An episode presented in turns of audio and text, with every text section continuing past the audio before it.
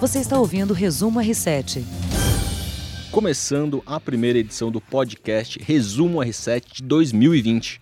Hoje comigo Pablo Marques, aqui ao meu lado César Saqueto e a participação especial do repórter Mitchell Diniz da Record TV.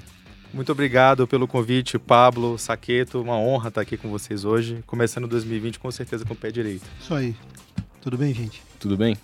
Beleza. Olha, vamos começar o podcast com a notícia já deste início de ano, o ex-presidente das montadoras Renault e Nissan, Carlos Ghosn, admite ter deixado o Japão e ser um refugiado no Líbano, onde ele também tem cidadania. Gon não estava autorizado a sair do território japonês porque responde a processos criminais. Ele foi flagrado durante o jantar de Ano Novo ao lado da mulher Carole Gon, perdão, no dia seguinte da sua fuga do Japão. As informações foram publicadas pelos canais franceses TF1 e LCI. A viagem ao Líbano ainda é cercada de mistério, já que o passaporte de Gon não estava em poder dele. Ele que tem um passaporte libanês, brasileiro e francês. O ministro interino da Justiça do Líbano afirmou nesta quinta-feira, em entrevista à emissora de TV japonesa NHK, que autoridades libanesas irão investigar o ex-presidente da Nissan Renault. Segundo ele, o ex-executivo deve ser interrogado. Também nesta quinta-feira, o Líbano foi notificado pela Interpol de que Gon é considerado foragido no Japão e teve seu nome incluído na lista de difusão vermelha. Pois é, questionada pelo R7, a Interpol diz que não comenta casos ou indivíduos específicos, exceto em circunstâncias especiais e com aprovação do país membro em questão. Afirmou ainda que o aviso vermelho é uma solicitação para prender provisoriamente o indivíduo que está pendente de extradição renúncia ou ação legal semelhante. Não é um mandado de captura internacional. Dessa forma, esclarece a organização que cada país decide por si mesmo qual o valor legal para dar um aviso vermelho dentro de suas fronteiras. O pedido de prisão ainda será encaminhado à Justiça do Líbano, mas não há precedentes de detenções em casos semelhantes no país. O executivo, que tem cidadania brasileira, libanesa e francesa, está proibido de deixar, estava proibido de deixar o Japão ele saiu da cadeia em abril do ano passado em um acordo de fiança de 14 milhões de dólares, cerca de 54 milhões de Uau. reais, que consiste na e consistia na entrega dos passaportes. Então esse é o mistério, como ele saiu sem passaporte e ainda pagando essa Ele essa comprou a fuga dele, né? Tudo indica, é. porque um cara que consegue pagar 54 milhões de reais em fiança consegue tudo, né? E ainda tem alguns detalhes um pouco é, obscuros, tem, existe a, a, possibilidade dele ter saído junto com uma banda, escondido em uma caixa de instrumento. Então existe ainda essa, essa imagem, assim, ninguém sabe exatamente como foi essa saída do Japão, né? Me chamou a atenção é, essa, esse alerta vermelho, então parece que é mais uma recomendação da Interpol para que as autoridades efetuem a prisão, né? Não uma ordem de fato para que ele seja preso, acho que porque cada país tem a sua a sua jurisdição, né? E pelo visto, acho que lá no Líbano não tem nem jurisprudência, seria um, um caso inédito, então acho que as autoridades vão ter um pouco de dificuldade aí de. Para é, lidar com esse caso. Para lidar né? com esse caso. É verdade. Só para reforçar, né, pra, e para relembrar também, no Japão, Carlos Gon comandou a aliança Renault, Nissan, Mitsubishi, é acusado de má conduta financeira, o que inclui processos de desvio de dinheiro da Nissan para fins pessoais, e ocultação de rendimentos das autoridades de fiscalização.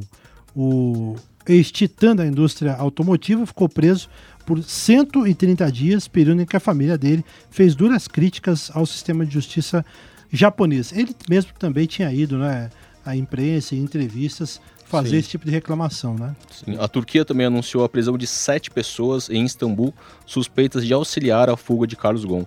A informação foi divulgada por agências de notícias turcas. Foram detidos quatro pilotos, dois funcionários de uma empresa que presta serviços de solo no aeroporto de Ataturk e um gerente de operações de comércio de uma empresa de carga que atua no terminal.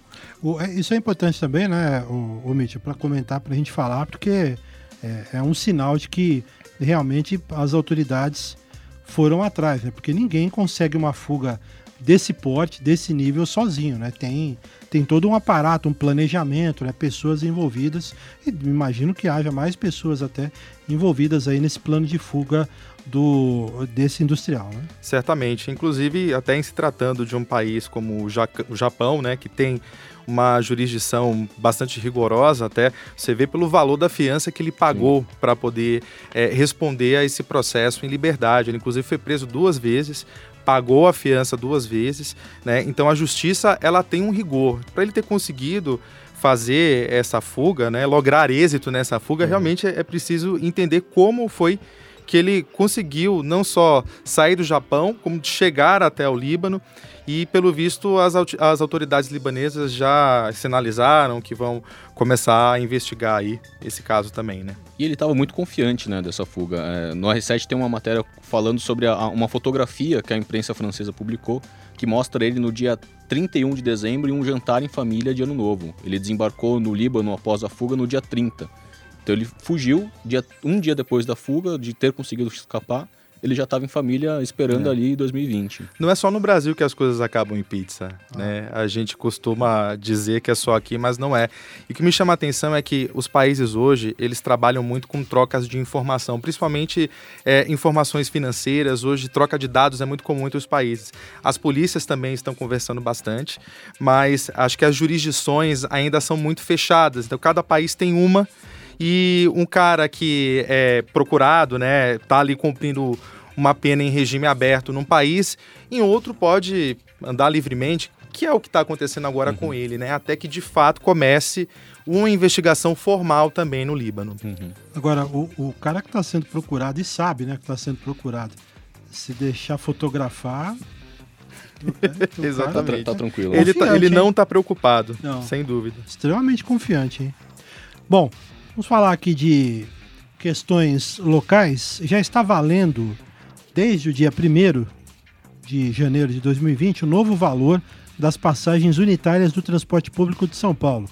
A tarifa, a gente relembra, passou de R$ 4,30 para R$ 4,40, enquanto o custo do bilhete único escolar foi fixado em R$ 2,20. A informação já havia sido divulgada no dia 31 de dezembro no Diário Oficial da cidade de São Paulo. O aumento é de 2,33%, abaixo da inflação anual, que está em aproximadamente 4%, é, prevista pelo Boletim Fox do Banco Central, de acordo com uma afirmação da Prefeitura. A Prefeitura, ao longo é, do ano passado, já quando falava desse aumento, fez questão né, de, de reforçar que é apenas uma reposição de parte da inflação. Pelos né? custos operacionais e tudo que eles têm também. E não foi aquele susto, né, que a uhum. gente teve, se eu não me engano, no ano passado, retrasado, que foi de 4 para 4,30, né? Uhum. É, é um aumento mais suave, digamos assim, comparando com o aumento anterior, mas nada mais justo, já que também os índices de inflação é, não vieram tão altos esse ano. E o que me chama a atenção, por outro lado, é em relação à qualidade do nosso transporte aqui em São Paulo. Porque se a gente é, lembrar do que aconteceu em 2019, o número de integrações diminuiu. Uhum. Então, a pessoa que pega o ônibus agora, é, com o bilhete único, ela só pode fazer mais uma baldeação. Né? São, são dois, dois ônibus que, que, que esse passageiro tem direito a pegar nesse intervalo aí de três horas. Antes eram quatro. Então, o passageiro hoje aqui em São Paulo está pagando R$ 4,40 por uma passagem. Acho que se faz integração, se não me engano, o valor está em R$ 7,65. Porém, pagando por menos baldeações também. Né? É, houve um prejuízo, de qualquer forma, sem dúvida. Para o usuário, né? Não o tem, tempo que as negar. pessoas esperam no ponto de ônibus, os ônibus lotados. A questão toda é o, o, o, valor que você paga, ele justifica a qualidade do, do, do, transporte que você tem em São Paulo? Acho que se a gente compara com outros estados, eu, por exemplo, sou da Bahia, moro aqui em São Paulo há 12 anos e dependo exclusivamente de transporte público por opção, porque não quis colocar mais um carro nessa cidade louca.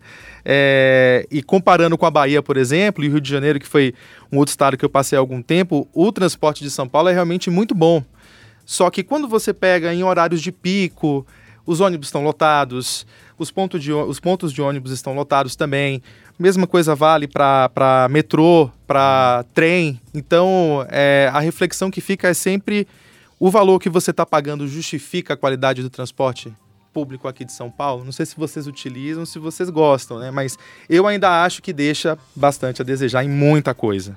É, e tem uma questão aí, você abriu uma, uma brecha para dizer o seguinte, né? É, tem, tem regiões de São Paulo que são melhores assim no, no transporte, né? Então, é, as regiões centrais, obviamente, mas tem alguns locais, dependendo de onde você mora, por exemplo, na Zona Norte, começo da Zona, Sul, da Zona Sul, é, partes da Zona Oeste, aí você tem alguma É a facilidade. perua. É. É, o pessoal ainda que pega a perua Mas- até o terminal Jardim Ângela, É, né? então. Para dali de fato começar a utilizar o transporte oficial, o transporte formal, né? Porque ainda tem essa perna informal que muita gente que mora nos locais mais distantes do centro ainda tem que apelar para São poder mais desassistidos, ganham menos e gastam mais, E né, com gastam mais. transporte. E tem lugares que, por exemplo, se você precisar ir da zona noroeste de São Paulo, sair ali de Jaraguá, Pirituba e quiser ir, por exemplo, para a Zona Sul, você pode ter certeza que é duas horas e meia dentro do transporte público. Sim. Sem dúvida. É, é bravo, hein? Outra notícia agora desse começo de ano, o prefeito de São Paulo, Bruno Covas, do PSDB, reafirmou nesta quinta-feira que é candidato à reeleição.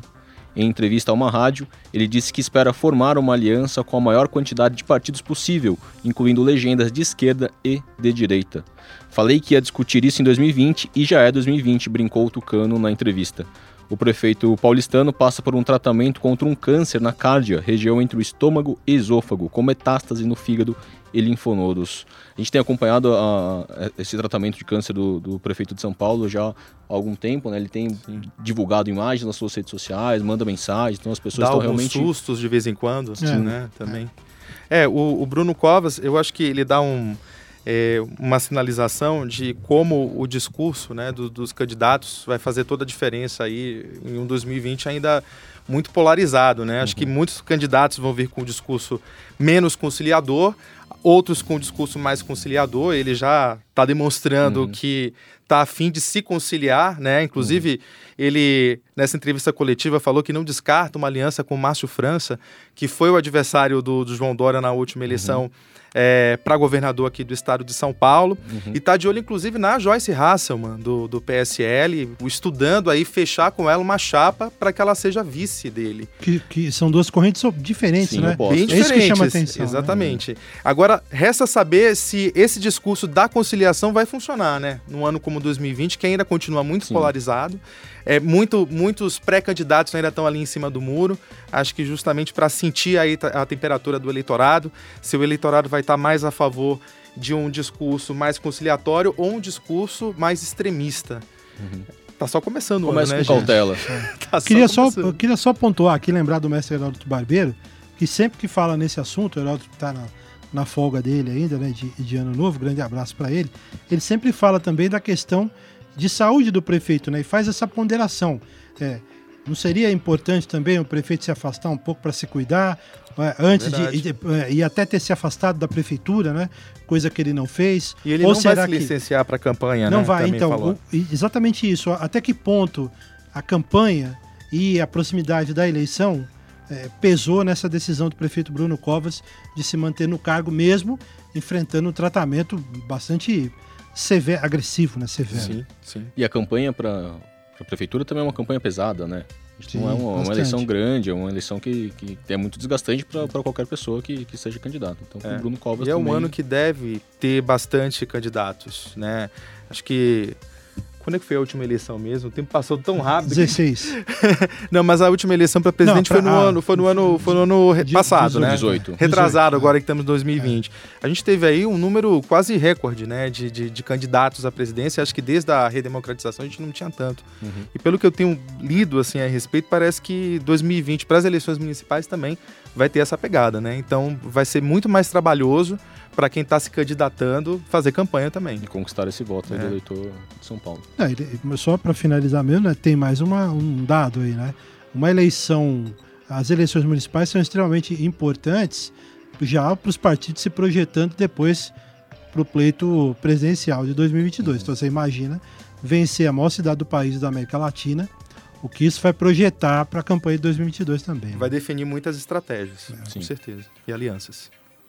Muito bem, fala um pouquinho de futebol para lembrar, né, Pablo, que começa nesta quinta-feira a 51ª edição da Copa São Paulo Júnior, o maior torneio de base de futebol do país.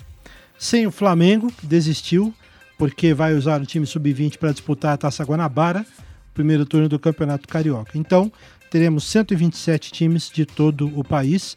Os jogos acontecem em 32 sedes distribuídas aqui pelo estado de São Paulo. Lembrando, Pablo, que o São Paulo é o atual campeão, o Corinthians é o time com mais títulos, tem 10. E é um campeonato que é uma delícia de assistir, né? Você vê essa molecada jogando bola aí, de várias partes do país, vários estados É distantes, bacana, uma é oportunidade aí para muito jovem que está querendo um espacinho num time grande ainda em 2020, né? Exatamente. E no R7, só para aproveitar né, e fazer a propaganda aí do pessoal do R7, o pessoal do esporte pre- preparou uma série de matérias, algumas galerias, com curiosidades também, né? Nomes curiosos de Os jogadores. nomes curiosos são é. sensacionais. Ah, os nomes são sensacionais. Eu vi uma escalação da portuguesa que é maravilhosa. Você lembra de termina- algum gostinho? Ah, termina, ela termina com Misael Caminhoneiro. É fantástico. Olha, maravilhoso. Eu acho que vale a pena você dar uma passada lá no, no portal para dar uma olhada nas galerias curiosas. Tem uma galeria também de jogadores que estouraram na copinha, né? Para lembrar aqui o Wagner Love, o, o Fred. Tem o Neymar mesmo disputou a copinha, né? Apesar de já ser um cara conhecido, disputou a copinha e tantos outros que começaram, que estouraram na Copa São Paulo. E a gente termina aqui com uma retrospectiva que o R7 preparou com 30 notícias que nos permitem manter a esperança para 2020, aproveitando esse clima de primeiro podcast do ano. Então, o ano deixou dados positivos importantes para a economia brasileira e mostrou avanços em indicadores sociais no país e no mundo. Além disso, a Terra está mais verde. Segundo a NASA, a Terra está 5% mais verde do que era 20 anos atrás. É, tem muita gente fazendo esforço para isso, né? É. Ainda, que bom. O motivo seria graças a principalmente a agricultura intensiva ao redor do mundo e amplos programas de plantação de árvore na Índia, na China e em países da África. A Agência Espacial Americana afirmou que a cobertura vegetal do planeta aumentou 2 milhões de milhas quadradas, área equivalente à floresta amazônica. Moda sustentável também é outro assunto que ó, começa lá no alto. É. Mais de 50 executivos do mundo da moda assinaram no mês de outubro em Paris um pacto fashion. E no documento as empresas se comprometeram a reduzir a emissão de carbono zero até 2050 e usar apenas energia renovável para a produção de tecidos e roupas. É bem legal essa galeria, tem alguns pontos também, avanços aí na, na luta contra algumas doenças, né? Sim, são, É bem bacana. são 30 pontos positivos que a gente deve acompanhar em 2020 para manter o astral lá em cima. A gente tem muitas notícias às vezes que nos chateiam. E Isso é verdade. E são alguns pontos que a gente pode acompanhar para manter a- o otimismo em 2020. É isso aí. Gente, queria agradecer mais uma vez, obrigado a você que esteve conosco em mais uma edição do podcast Resumo R7. Agradecer ao Mitchell Diniz, repórter da Record TV que esteve conosco. Eu que Obrigado. viu? agradeço. Obrigado, Obrigado, vocês também. Um prazer. Pablo, sempre uma honra, hein? Uma honra. Muito obrigado, Mascaqueto. Sempre bom estar ao seu lado. Até mais. Valeu, gente. Até a próxima. Abraço. Você ouviu Resumo R7.